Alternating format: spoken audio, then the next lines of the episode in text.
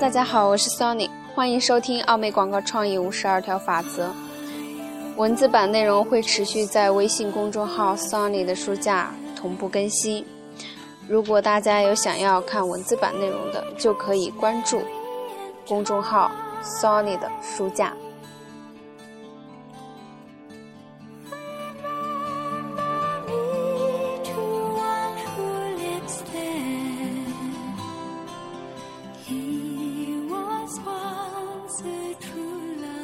那么今天我们就来学习金点子四十六，把直接反馈的邮寄名单弄清楚。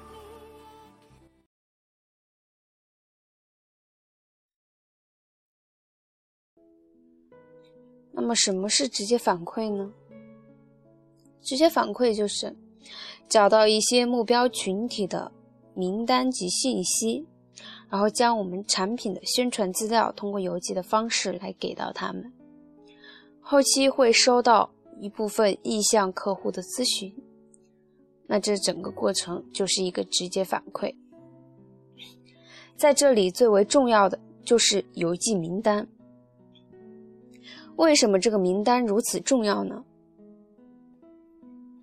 你想向对你的广告感兴趣的人宣传你的产品或服务，你也想对喜欢无需亲自到商店便可舒舒服服坐在家中购买商品的人宣传你的产品或服务。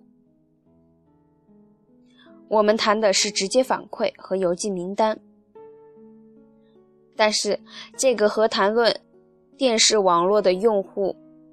以及人口统计数据，或者杂志的读者是没有多大区别的。找到你的顾客群是你了解他们最关键的因素。制定良好的媒介方案和购买程序，也会帮帮你带来不少的顾客。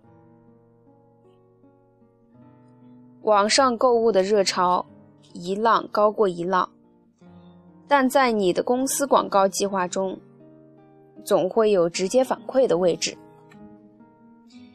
甚至常在网上购买或订购商品的人，他们也会喜欢躺在床上，或边看电视边浏览商品目录。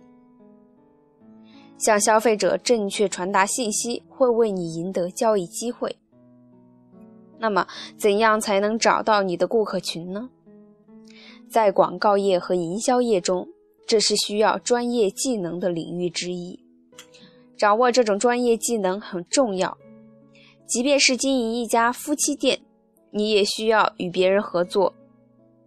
他要知道如何分析直接反馈的测量标准，并且能够估计出消费者的需求水平。这个分析很关键，会在很大程度上决定你应该为你的计划采用的邮寄名单。做多大的投资？那么从哪儿找这些邮寄名单呢？可以从名单经纪人那里找，或者直接去你认为其名单适合你公司的公司。如果你考虑采用直接反馈的电视节目这一媒介，专门的直接反馈电视机构就是首选。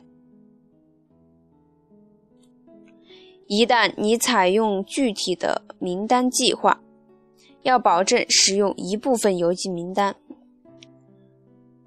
直接反馈带给你的成功，完全取决于实际测量和检测。凭直觉推断是不可靠的，也不能说明什么的。使用一部分邮寄名单，会帮助你了解。哪些名单能履行对消费者的承诺？你一旦了解到哪些名单最能履行你对消费者做出的承诺，你就可以推广使用这一部分名单，而把那些效果差的名单毁掉，再拿一些新的名单做试验。实际上，检测是直接反馈的鬼门关。每项不利于预期结果的因素都要经受检测。收到最好效果和不同于以往效果的邮寄名单也要经受检测。如果你对你的邮寄名单战略手到擒来，那么就应该致力于从直接反馈挖掘其他的关键点。那么在下一节里面，我们也会学习到一系列的重要的检测要点和完整的检测过程。好，今天我们的学习到这里就结束了。下一节经典字四十七，在变动要素下用标准尺度测量各种报价。期待大家的收听与关注。再见。